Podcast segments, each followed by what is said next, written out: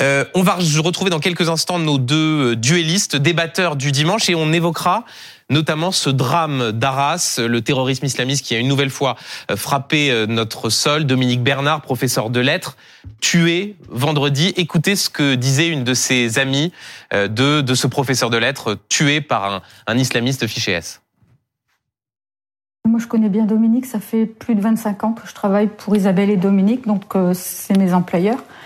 Et je le voyais régulièrement avant qu'ils partent en cours. Euh, on se voyait régulièrement le mardi, en fait, parce que c'était ma journée de travail chez eux. C'est vraiment un réel ami, quelqu'un sur qui on peut compter, quelqu'un très gentil, très honnête, très respectueux, très respectable, qui est à l'écoute de tout le monde, qui sait vous écouter, qui sait vous regarder tel que vous êtes, avec aucun jugement, aucun préjugé, quelqu'un de très bien mais difficile à réaliser, puis on n'y croit pas en fait. Parce qu'on se dit pas lui quoi. Ça devait pas être lui alors. Était-il là au mauvais endroit? Il est tellement gentil, je pense qu'il avait voulu défendre son collègue, l'autre personne qui était dans la cour et peut-être préserver tous ses élèves qui étaient en cours, en classe. Je pense qu'il a fait son devoir. Voilà, on vient d'entendre euh, Béatrice, ce témoignage euh, bouleversant. J'accueille nos deux duellistes. Bonsoir Robert Ménard. Bonsoir. Maire de Béziers, merci beaucoup d'être avec nous. Bonsoir Jérôme Gage. Bonsoir. Euh, député socialiste de la, de la NUPES. Euh, première question, ou de la NUPES, du Parti Socialiste, encore membre de la NUPES, pour combien de temps? On abordera ça tout à l'heure. Robert Ménard, vous venez d'entendre ce, ce, ce, témoignage. il y a trois ans, quand Samuel Paty a été assassiné, on a entendu les plus jamais ça.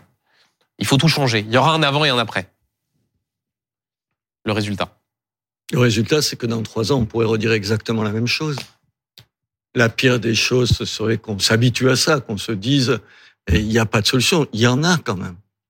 Il y en a, c'est pas facile toujours. Il faut pas donner des leçons en disant, mais quand même, quand on voit le, parcours euh, de celui qui a assassiné euh, euh, Dominique Bernard, quand même, ça pose quelques questions.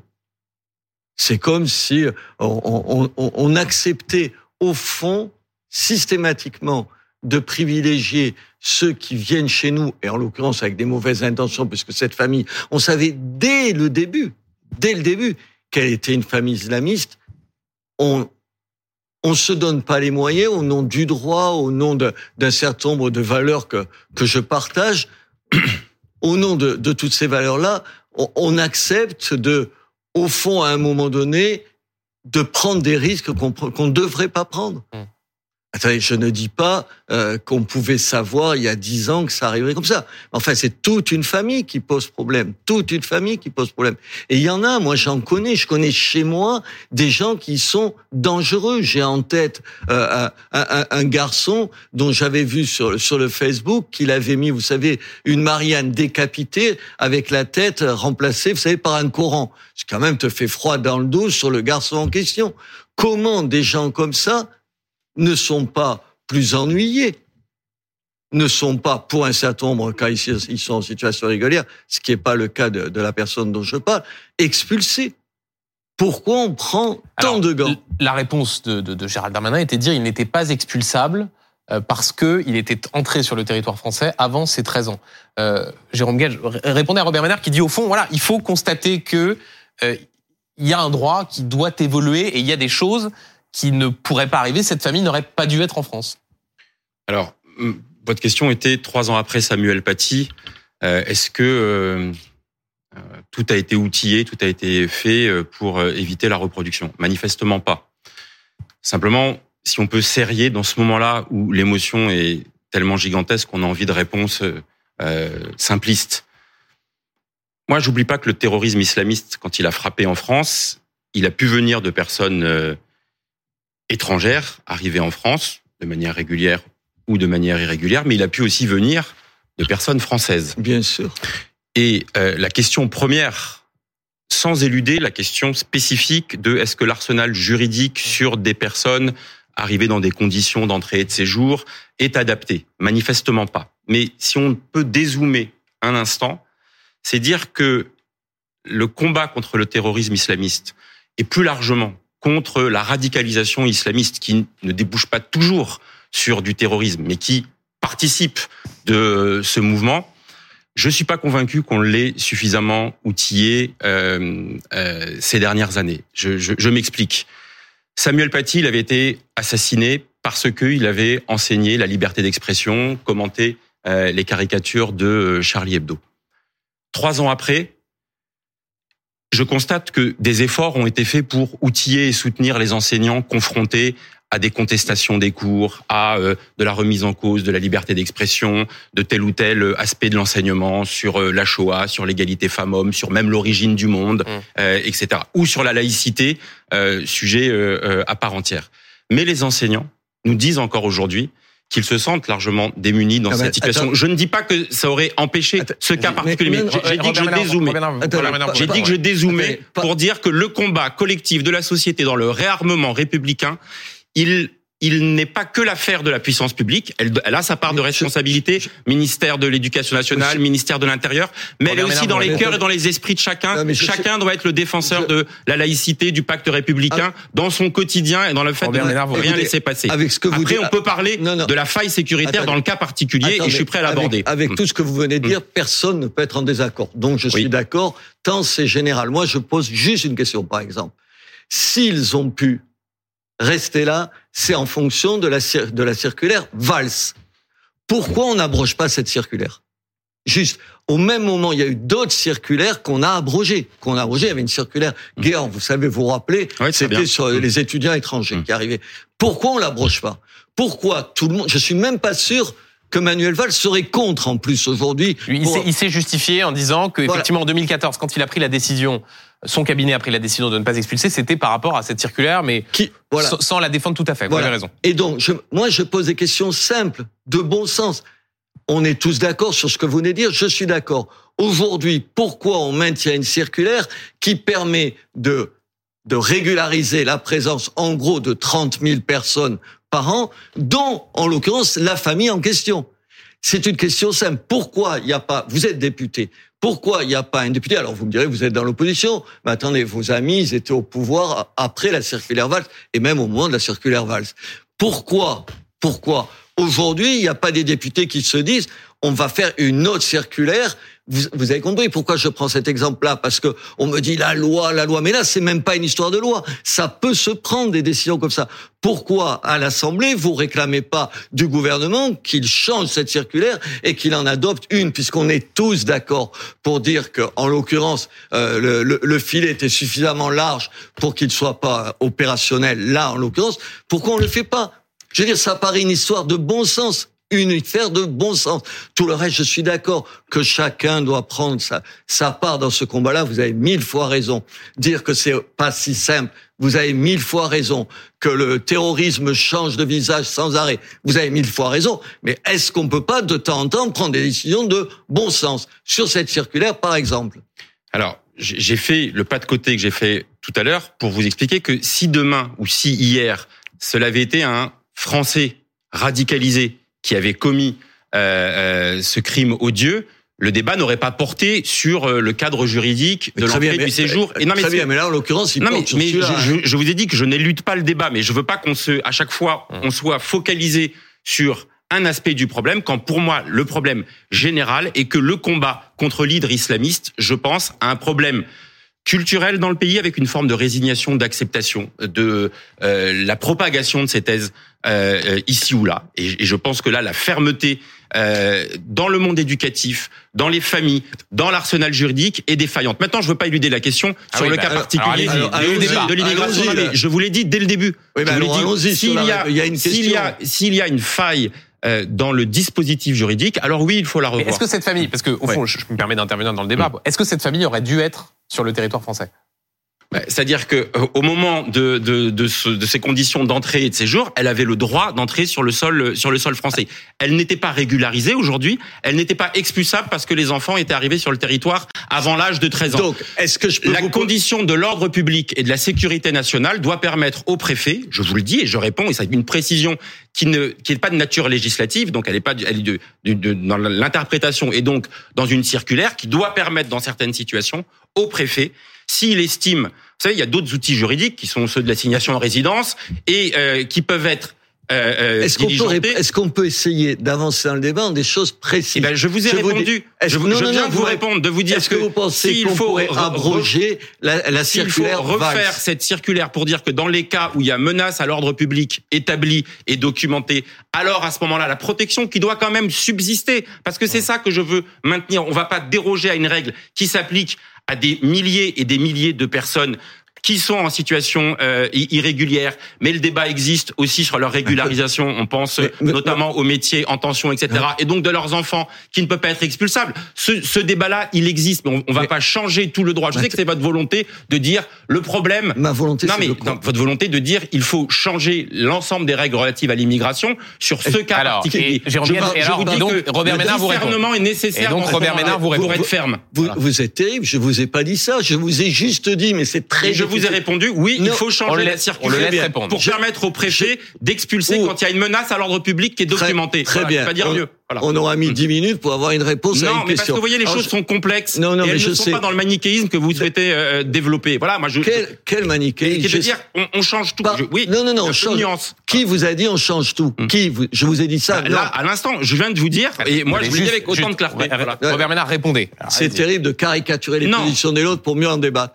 Je vais juste prendre cet exemple pour pas être caricatural parce que je suis Hmm. confronté, je dirige un CADA comme maire de, de Béziers. Un centre d'accueil pour un demandeurs centre d'asile. d'accueil pour demandeurs d'asile. Une des explications de, de la situation dans laquelle on est, c'est qu'entre le moment où cette famille arrive et le moment où on lui explique définitivement qu'elle n'aura jamais le statut de réfugié politique, qu'elle n'a jamais eu, et lui non plus, ça a mis cinq ans. Tant il y a de recours possibles. Alors sans être simpliste, manichéen, euh, sans que vous me prêtiez je ne sais pas quoi, est-ce que cinq ans de procédure, cinq ans de procédure, c'est pas un peu long quand on sait que pendant ce temps-là, pardon, pendant ce temps-là, ces gens ont des enfants qui sont scolarisés et qui rendent les expulsions un peu plus compliquées, pour pas dire très compliquées. Deuxième chose. Je vais vous juste vous lire, je vous l'ai amené parce que de temps en temps, il y a des mots, pardon, je suis concret, qui m'inquiètent. Vous savez donc, quand ils ont failli être expulsés, puisqu'ils sont arrivés jusqu'à l'avion à Roissy où on devait les mettre, il y a un certain nombre d'associations et de partis politiques qui se sont opposés à cette expulsion. Alors qu'on savait, tout le monde savait que cette famille était une famille islamiste jusqu'au bout des ongles. Il y avait des organisations comme la CIMAD. Question sur la CIMAD. Est-ce bien raisonnable de confier une partie de ces questions-là à une association aussi militante Vous avez compris Aussi militante, vous le Je vous répondre. oui. aussi bien que moi. Et surtout, vos amis du Parti communiste. Alors, vous avez raison. J'écoute tout ce que vous dites sur sur euh, la, la France insoumise. On y reviendra. Je vous trouve courageux. Donc, je vous le dis très bien. Une déclaration du Parti communiste à ce moment-là. Je vous lis. Les communistes rennais de Rennes se réjouissent de la prompte mobilisation des associations qui a su faire reculer la préfecture d'Ille-et-Vilaine et libérer la famille la famille en question, et appelle le gouvernement à cesser la politique du chiffre, toujours conduite en piétinant les droits de l'homme. Toujours conduite. Toujours vos amis. Il y a, attendez, pour pas, ta- pas taper que sur la- ce que vous faites avec talent, taper sur, sur, euh, sur la France insoumise. Il y a quelques mois, vos amis du Parti communiste ont déposé une, une résolution demandant, vous avez voté contre, vous votez tout le temps contre. Donc, je vous applaudis, vous avez compris, je ne fais pas l'ombre d'une critique sur ce que vous faites sur Israël. Traitant Israël d'État d'apartheid. Vous l'avez vu, vous êtes député, Ah oui, oui, je vous l'avez vu. Mais je vois Et- bien, je vois bien le rapport avec le débat sur euh, Non, les demandeurs d'asile. Je veux bien aborder Non, les deux sujets, mais si c'est- vous mettez non, non, tout non. dans un package, on va vraiment c'est pas de entretenir la confusion qui vous délecte. Non, pas du tout. Mais non, mais est-ce que vous parlez, on, on parle du droit d'asile et attendez. vous me parlez d'un autre sujet Robert Ménard non, termine, sur et lequel ensuite Jérôme répond. Et par ailleurs, on abordera dans Non, non, quelques ouais. instants la Pourquoi- question du pourquoi conflit au je vous dis ça? Je vous dis ça parce que on a tout un tas de gens. Je citais la CRT, Mm. je citais la CIMAD, je cite le Parti communiste, on pourra citer qui, au fond, ce que nous souhaitons tous les deux, c'est-à-dire que on surveille plus les gens, sont toujours de l'autre côté.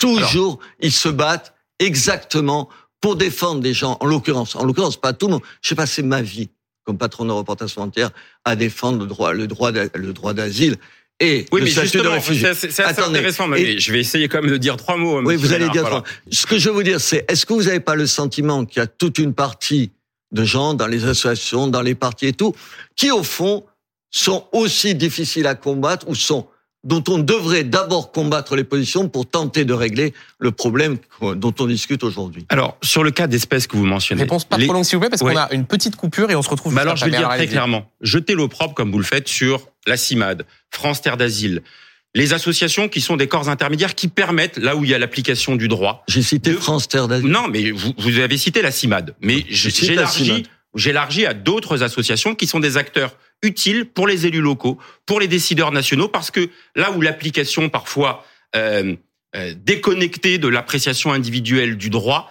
aboutit à des situations qui ne sont pas acceptables. Et donc, ils ont raison, non pas d'être des militants, mais d'être les défenseurs d'un certain nombre de valeurs et de principes qui honorent notre pays. Vous avez été responsable de RESF.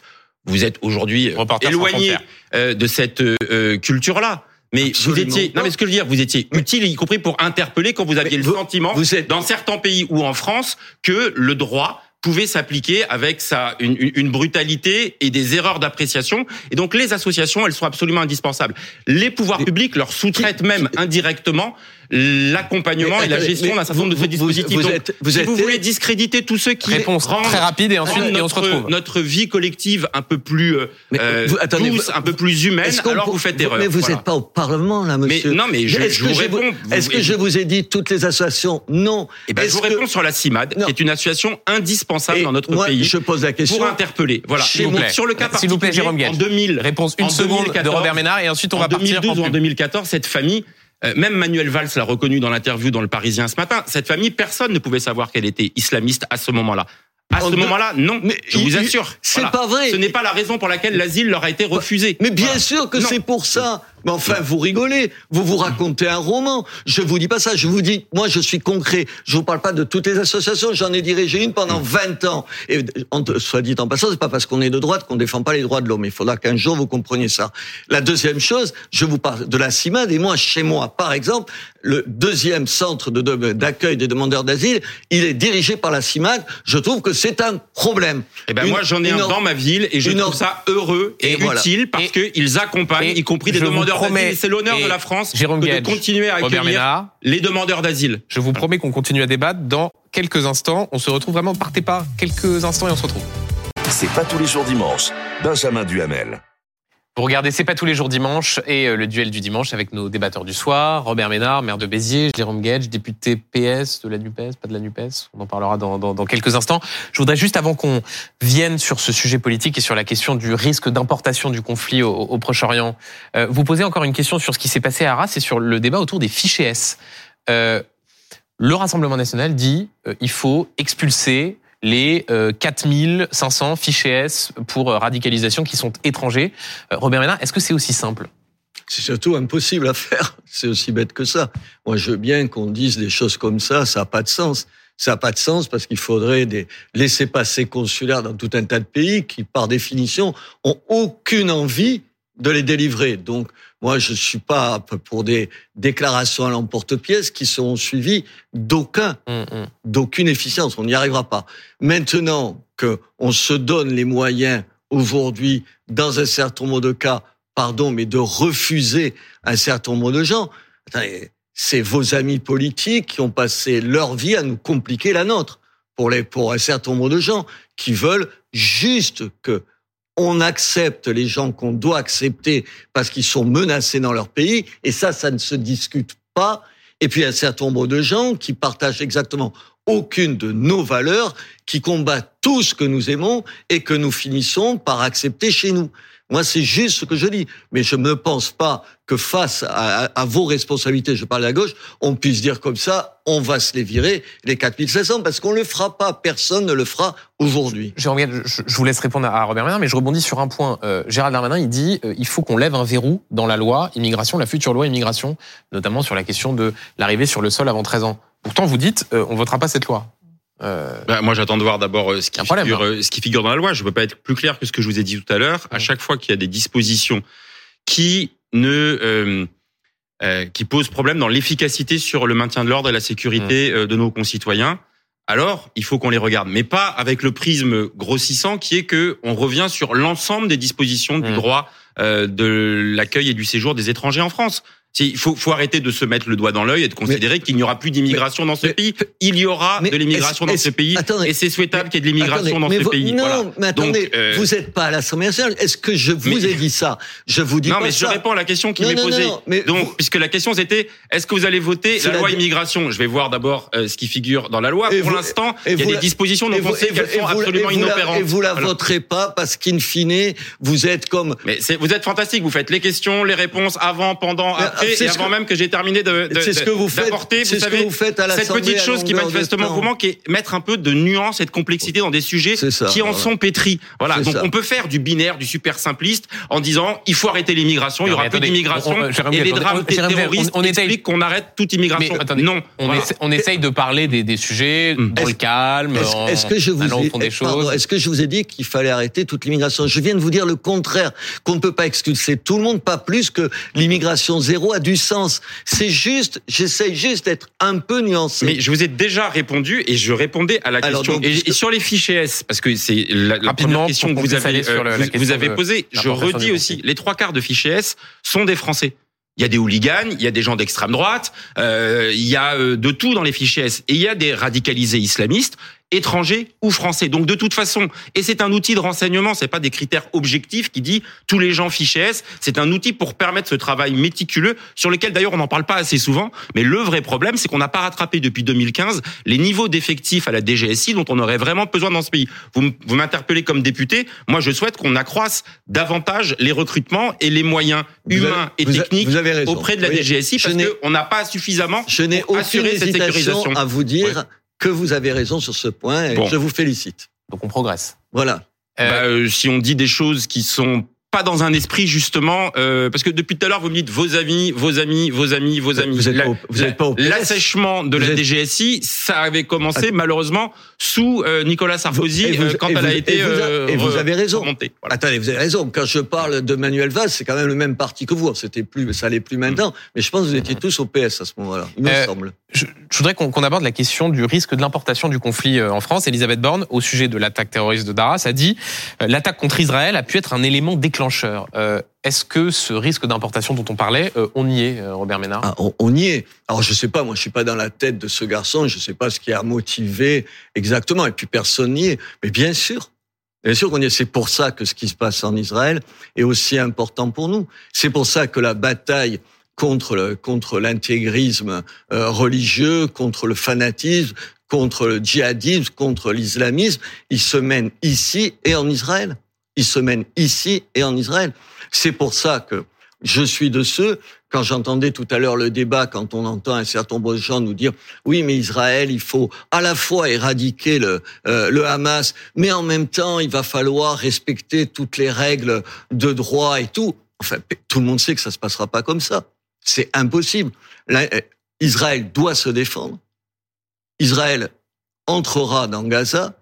Ça se traduira par des carnages. C'est évident tout à l'heure. Oui, mais moi, alors, Char- vous voyez, je Pardon. ne, je, je, je- Attendez, pardon, je vous laisse terminer parce que Charles Anderlin le disait, mais attends, c'est pas ce que je souhaite. Je dis, personne ne peut sérieusement aujourd'hui dire que ça va, ça va pas se passer comme ça. Oui, Charles mais- Anderlin, qui est, pardon, qui est sûrement un des meilleurs connaisseurs, le, le disait tout à l'heure. On Ancien peut correspondant. oui, euh, on- ouais. on- un correspondant pendant, je sais pas, 50 ans, j'exagère, ou peut-être à peu près de ça. Et tout ça, c'est pour ça, moi, je, je le regrette, mais je pense qu'il faut être un minimum réaliste. Aujourd'hui, ce qui s'est passé en Israël est tellement, ces pogroms qui se sont passés en Israël, est tellement grave. On a sauté, si on pouvait sauter encore un palier dans, dans l'horreur absolue, que Israël ne peut pas ne pas répondre.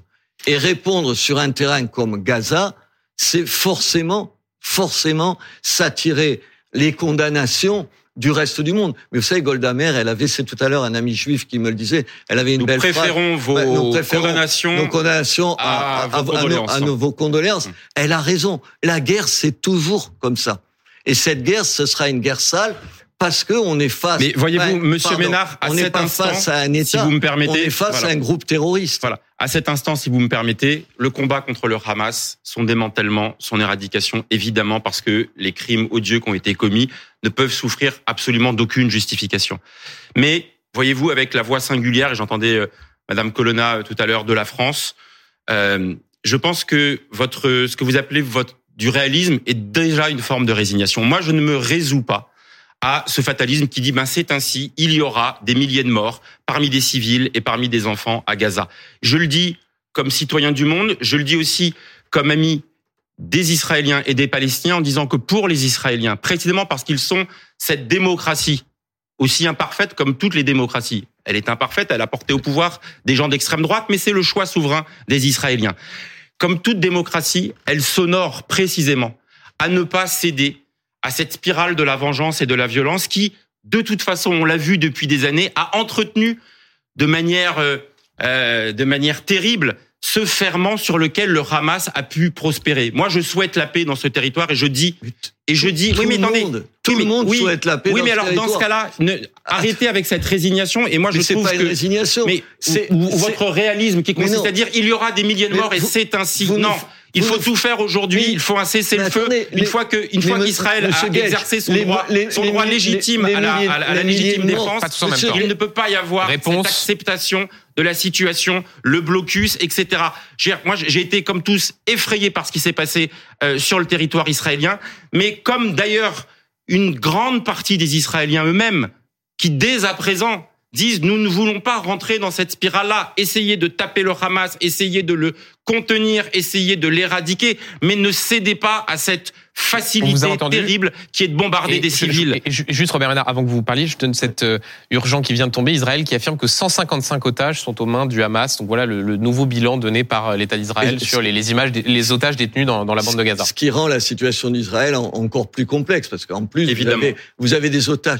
Mais attendez, Et la nôtre aussi, il fait une parenthèse, Attends, pardon. Non, juste une parenthèse. mais- non, non, mais les otages français font que cette situation nous concerne, pas uniquement pour 19, l'importation du conflit, on mais est, quand j'entends Madame Colonna dire qu'il y a 19 otages français là-bas, j'espère que on, C'est on- 10 on- c'est 19 morts, pardon. C'est 19 morts et, et 13 otages français, pardon, Mais 13 attendez. otages français. mais attendez, Je veux dire, je, je souhaite que nous pesions vraiment de tout notre poids Réponse. pour les prendre Robert en Ménard vous compte répond. pour des citoyens français pris en otage. On- Voilà. Monsieur, mais tout ce que vous dites, tout le monde est d'accord. Je suis d'accord mille fois avec ce que vous dites. Sauf que ça, c'est des discours de tribune. C'est des discours de tribune. Bah, Aujourd'hui, non, les pardon. Israéliens qui ne non, veulent non, non, pas, euh, pardon. voilà. Les milliers de morts, ils y sont déjà. Ouais. Ils y sont déjà. Et essayez, laissez croire aux gens. Pourquoi je veux pas laisser croire aux gens? Laissez croire aux gens qu'il n'y en aura pas encore des, des centaines, j'espère le moins possible. C'est tromper les gens. Et c'est tromper Israël. Vous savez pourquoi? Parce qu'aujourd'hui, on va, on va être dans une situation où tant que, en gros, vous savez, l'émotion, elle est ce qu'elle est. Il y a autant de morts du côté d'Israël que du côté des Palestiniens. On, s- on n'oublie pas qui a commencé et qui est responsable de cette situation. Mais demain, demain, comme amis d'Israël, ce que vous dites, vous verrez que de ne pas avoir dit la vérité, on dira regardez ce qui se passe, euh, ce qui se passe, qui sera terrible, ce qui se passera à Gaza, et qui justifiera de dire ah mais on- regardez qui fait ça, et de renvoyer à ce moment-là dos à dos Israël et le Hamas. Et c'est ça que je veux pas. Parce que je dis demain, même s'il y a beaucoup, de... attendez, pardon, même s'il y a des centaines et j'espère pas des milliers de morts de plus à Gaza, je ne veux jamais qu'on voit la violence de l'un et de l'autre. Or aujourd'hui, c'est ce qui est, en- pardon, Ce, ce n'est pas ce que je vous ai je- dit. je Je, vous ai- dit précisément que Israël, pour ne pas euh, euh, que certains, de manière instrumentalisée, puissent céder à cette euh, euh, monstruosité que vous décrivez, que de renvoyer dos à dos le Hamas, mouvement terroriste, qui est le premier ennemi des Palestiniens, qui euh, qui les plonge dans ce c'est- euh, dans pour- cette situation, c'est aussi Mais Jérôme Je- Guette, juste, voilà. je, pardon, j'interromps. Euh, L'interpellation de Robert Ménard, elle vient aussi du fait que, au sein, par exemple, de la France insoumise, euh, certains disent c'est crime de guerre versus crime de guerre. Mais c'est la raison pour laquelle je. C'est- parce que- c'est parce la que raison pour laquelle je considérais que la première description qui consistait à dire que c'était une offensive armée menée par le Hamas m'a été insupportable parce qu'elle légitimait comme un mouvement militaire et comme une armée de libération euh, le Hamas, alors qu'il est tout le contraire. On le sait depuis des années et qu'il l'a démontré dans le changement d'échelle qu'on évoquait tout à l'heure, en, en, en étant pas. Parce que vous voyez, j'ai dit ça l'autre jour en disant euh, sur ce plateau d'ailleurs, en disant quand on fait la guerre, c'est pour aussi pour préparer la paix. Sauf que le Hamas, en déclenchant les monstruosités qu'il a commises, c'est précisément pour ne jamais aller vers la paix. Parce que ils ont une préférence pour la mort, parce qu'ils ont une préférence pour l'abîme, parce qu'ils ont une préférence pour la noirceur. Et que la réponse qui se mettrait un temps soit peu à ce niveau-là d'indifférenciation et de déshumanisation, alors elle leur donnerait raison. et c'est ça le et c'est ça le piège dont je veux pas dans lequel Israël tombe parce qu'elle donnerait raison à ceux qui disent eh bien en effet, il y a euh, un terrorisme d'un côté et un autre terrorisme de l'autre. On voit ce qui vous différencie de, de, de la France insoumise. Je vais vous poser une question quand même. Moi, j'ai applaudi à ce que vous avez dit là. Et je l'ai dit publiquement, et ça me gêne pas, contrairement à vous, d'applaudir des gens avec qui je ne partage pas un certain nombre d'opinions. Mais sur ça. Mais enfin, attendez, euh, la, France insoumise, c'est pas, ils sont, ils sont pas à leur coup d'essai quand même. Quand il y a eu les manifestations en 2019 que vous avez dénoncées, avec, vous savez, contre l'islamophobie, où il y avait les gens de la France insoumise, c'est la première fois qu'on entendait en France, vous vous rappelez, euh, mort aux juifs c'est 2019. C'était 2014, jour de colère, les manifestations euh, ça vous dans lesquelles il y a eu, euh, ça il y a eu ces paroles prononcées. Ça, ça vous a pas empêché de vous mettre d'accord avec eux pour gagner des élections? Moi, j'ai un peu de mal à comprendre. J'approuve la lucidité qui est la vôtre aujourd'hui, mais enfin, attendez, euh, euh, quand sur un autre terrain, mais et que vous avez encore dénoncé, c'est pour ça que je prends que des endroits où vous avez raison quand vous dénoncez, vous savez, euh, la France insoumise qui ne dénonce pas, elle, les violences, vous savez, au mois de, euh, de juin dernier dans les banlieues, que vous avez dénoncé, qu'est-ce que vous foutez avec ces gens-là? Comment vous pouvez chaque fois dire ils ont hmm. tort et rester avec eux? Comment vous pouvez le faire? Je veux dire, attendez, moi, quand j'ai des désaccords avec des, quand j'ai des désaccords avec des gens, euh, je me mets pas d'accord avec eux la veille des élections. Je veux dire, oh, euh, moi, je ne vous connais pas plus que ça. Euh, j'ai du respect pour vous. J'en ai toujours pour les gens avec qui je débat. Je ne vous soupçonne d'aucune mauvaise intention. Mais je me dis même, vous êtes quelqu'un qui prend systématiquement la défense d'Israël et de la communauté juive à, juste raison. Et je prends aussi la défense de la paix et du droit des Palestiniens à vivre en paix sur leur territoire. oui, je veux attendez, pas que vous m'enfermiez dans une position qui n'est pas la je, mienne. Je vous enferme dans rien du tout. je vous dis comment vous pouvez vous retrouver avec des gens dont vous dénoncez systématiquement les Donc, positions. Réponse de Jérôme Gage. Euh, je vais vous dire, il s'agit pas d'un accord, euh, il s'agit, il s'agit pas d'expliquer un accord euh, électoral. Moi, je suis attaché au rassemblement de la gauche et des écologistes. Je pense que c'est le bon outil de la transformation, de la confrontation face à l'extrême droite ou face euh, à la majorité. Avec cette gauche-là? Simplement, je constate aujourd'hui, et je suis le premier meurtri, de constater que la Nupes est devenue, avec un signe égal, égal euh, LFI égale Jean-Luc Mélenchon. Et que son mode de fonctionnement, cette mainmise, cette mise au pied du mur permanente, cette conflictualisation systématique ne correspondent pas à ce que je souhaite faire. Et c'est la raison pour laquelle j'ai dit que cette euh, prise de position sur ce sujet-là, où autant de valeurs et autant de questions essentielles sont présentes, mais qui fait suite en effet à d'autres éléments. Ce qui s'est passé, laissez-moi terminer, ce qui s'est passé en effet au moment euh, des émeutes, quand il a été dit, là, euh, euh, nous appelons à la justice, nous n'appelons pas au calme, je n'étais pas d'accord, parce que moi, comme d'autres élus locaux et comme tant d'autres, nous appelions au calme pour que derrière le message que nous avions à, à, à, poser sur les difficultés dans les quartiers, sur les difficultés d'organisation de la police, dans son mode de fonctionnement, dans la doctrine qu'il se donnait, puisse être audible. Moi, ce que je Là où je n'en peux plus aujourd'hui avec euh, euh, le partenaire euh, et certains dirigeants de la France insoumise, et je pense que beaucoup des électeurs ne partagent pas cette prise de position, c'est que la stratégie est celle d'une conflictualisation du débat politique. et ben, aujourd'hui, nous en tirons les conséquences. Nous en tirons les conséquences en constatant qu'on a du mal et qu'on ne pourra plus continuer à travailler ainsi si le mode de fonctionnement est celui de cette conflictualisation. Et donc, de fait, pour répondre à votre question, de fait, nous ne travaillons plus aujourd'hui avec eux depuis la semaine dernière. J'ai posé le débat dimanche dernier une semaine après, plusieurs formations politiques ont dit cette chose essentielle, qui est de dire la NUPES, telle que Jean-Luc Mélenchon veut l'orienter n'est pas acceptable. C'est une impasse, c'est ce que dit- Est c'est une ce que- impasse. c'est ce que je dit le Fabien. Roussel, Moi, je le pratiquais depuis un moment. Juste- mais juste- pour autant, juste- pour juste- autant, juste je ne jette pas, je ne jette pas par-dessus bord l'aspiration au rassemblement de la gauche et des écologistes On parce que entend. beaucoup, notamment à droite ou à l'extrême droite, se disent ah ben il faut que cette Nupes elle disparaisse parce que c'est précisément l'acteur qui peut mais juste- incarner une alternative. Moi, je Ah, souhaite juste avant la réponse, juste avant la réponse de Robert Ménard, vous faites référence à vos partenaires. Le Parti communiste ce matin dit la Nupes est une impasse, ce qui est interprété par euh, les euh, commentateurs ou spécialistes du PC comme une façon de claquer la porte de la Nupes. Robert Ménard, vous répondez à Jérôme Gage. Vous répondez pas exactement à ce que je vous demande. C'est pas un problème de méthode. C'est pas parce que Monsieur Jean-Luc Mélenchon fait ce qu'il veut, comme il veut, et qu'il aujourd'hui il a l'impression que c'est lui-même la Nupes. C'est pas ça. Je vous demande sur le fond des prises de position.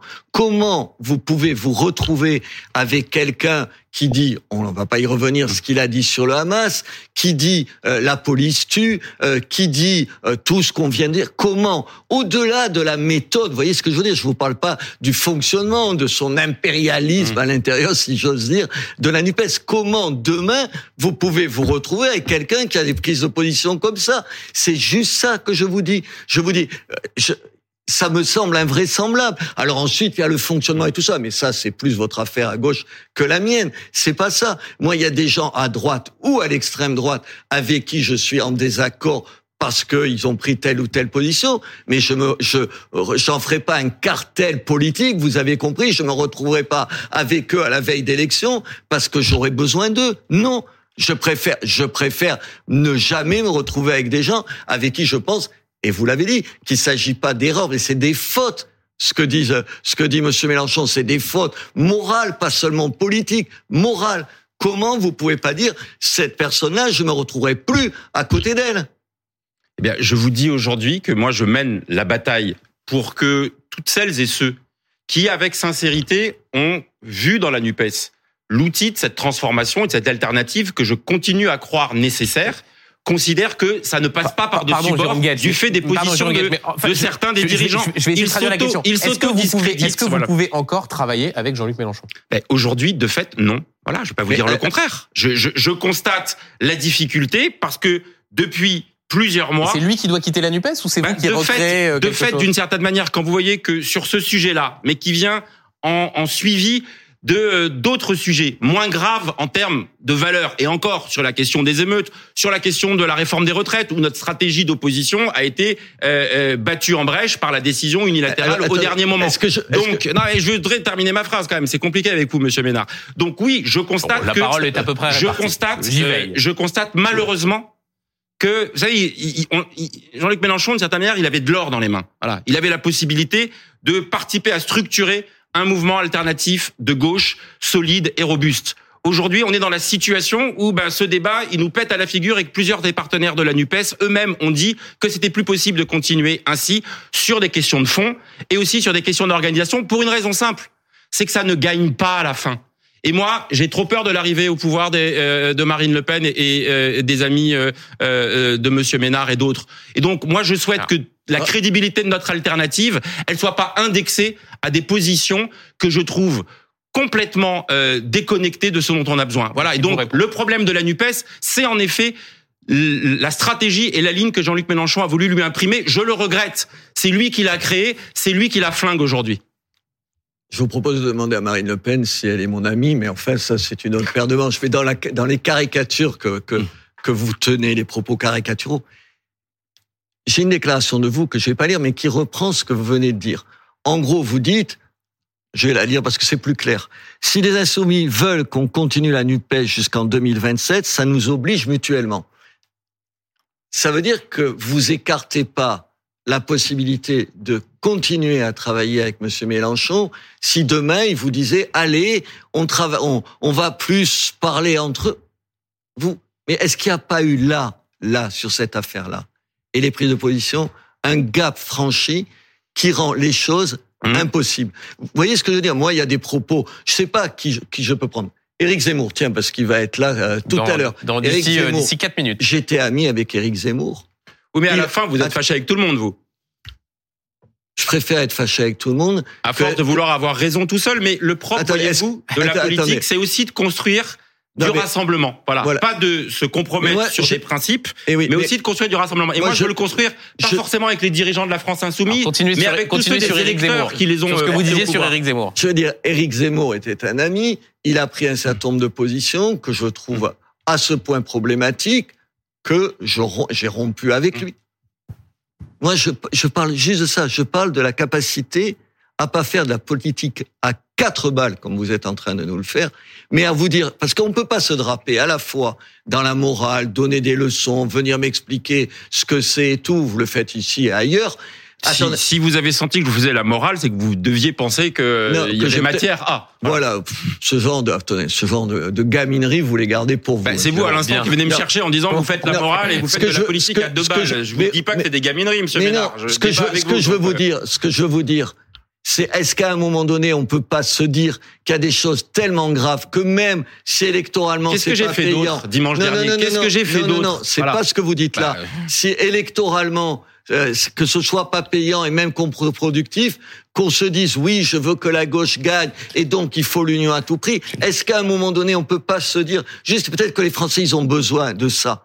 Ils ont besoin de quelqu'un comme vous qui dirait là, c'est trop et c'est terminé. Est-ce J'ai qu'on j'ai pas- l'impression d'avoir dit, quand j'ai trouvé ça dégoûtant comme position, et quand je vous réponds à l'instant que ça rend délicat la poursuite d'un travail, Ça dans, rend, euh, euh, ça sur rend cette délicat- base-là, Non, ça- plus que délicat, enfin je sais pas comment vous le dire, ça rend de fait, impossible. de fait, nous Délicat travaillons plus. et Voilà. impossible, c'est pas le même mot. Par exemple. Non, mais voyez-vous, moi, je n'oublie pas que euh, euh, y a une aspiration de gens qui ont voté pour la France insoumise, qui ont voté pour les socialistes, pour les communistes, mais il s'avère que très majoritairement, ils ont voté Hum. euh, pour Jean-Luc Mélenchon à l'élection présidentielle, et que je considère que pour autant, ils ne sont pas tous alignés sur ces prises de position. Mais Et donc, je, je m'adresse à je eux. n'en doute Nous pas. nous un adressons, à eux en disant, et et il y a d'autres, vous receviez François Ruffin, je peux vous parler de Clémentine Autain, d'Alexis Mais c'est Corbière. intéressant. Il y a plein d'acteurs de la France insoumise qui ne sont pas alignés sur les positions de euh, Mélenchon. c'est- intéressant. François Ruffin, qui après, dans le monde, être allé très loin sur, sur- relativement loin sur la question de, du fait que la parole n'avait pas été à la hauteur, ce midi, rétro-pédalé en disant non, non, mais maintenant, moi, je veux plus spécialement en parler. Euh, donc, donc, ça reste un point euh, nodal Mais parce- euh, à gauche qui a du mal à être dépassé. la, la Nupes, Et ce sera le mot de la fin. La Nupes, c'est À l'un quoi et à l'autre. C'est un cartel électoral. Les prises de position de Monsieur Mélenchon sur sur le, sur le Hamas, c'est un mépris par rapport à son propre électorat. Il a dans la tête, comme un, il n'est pas le seul, mais il a dans sa tête que pour flatter un électorat de banlieue et tout, il faut tenir des propos pareils. Je trouve ça dégueulasse pour les gens. Parce que les gens dans les banlieues, ils pensent pas ça. Mais lui, il est assez tordu pour imaginer que électoralement, ça va lui servir. Et donc, je dis des horreurs comme ça. Comme sur la police, comme si dans les banlieues, moi j'en ai chez moi, dans les cités, les gens, ils jetaient tous des pierres sur la police. Vous voyez ce que je veux dire? C'est dégueulasse. C'est des prises de position pas politiquement condamnables, moralement Et- condamnables. Réponse de Jérôme Gage et ensuite on va devoir se, se, se laisser. Mais c'est la raison pour laquelle je pense que euh, il y a un espace pour une gauche républicaine, sociale, écologique, qui agrège toutes celles et ceux qui pensent que la conflictualisation que j'évoquais tout à l'heure ne peut pas être euh, et l'hystérisation du débat, euh, le fait d'aller chercher les franges de la société qui sont éloignées de la politique en étant dans les positions les plus euh, euh, crispées. Euh, je pense qu'on peut être une gauche sérieuse et être sérieusement de gauche, c'est-à-dire d'être dans ce rassemblement avec y compris des insoumis, je le dis quand je parle des insoumis, des électeurs insoumis ou ceux qui considèrent qu'on peut avoir cet espace et ce mode de fonctionnement qui est, je le dis en effet, aux antipodes de ce que malheureusement Jean-Luc Mélenchon a imprimé dans le débat public depuis un an. Merci beaucoup à nos deux débatteurs du dimanche. Robert Ménard, maire de Béziers, merci. Jérôme Gage, merci d'avoir été euh, avec nous. Dans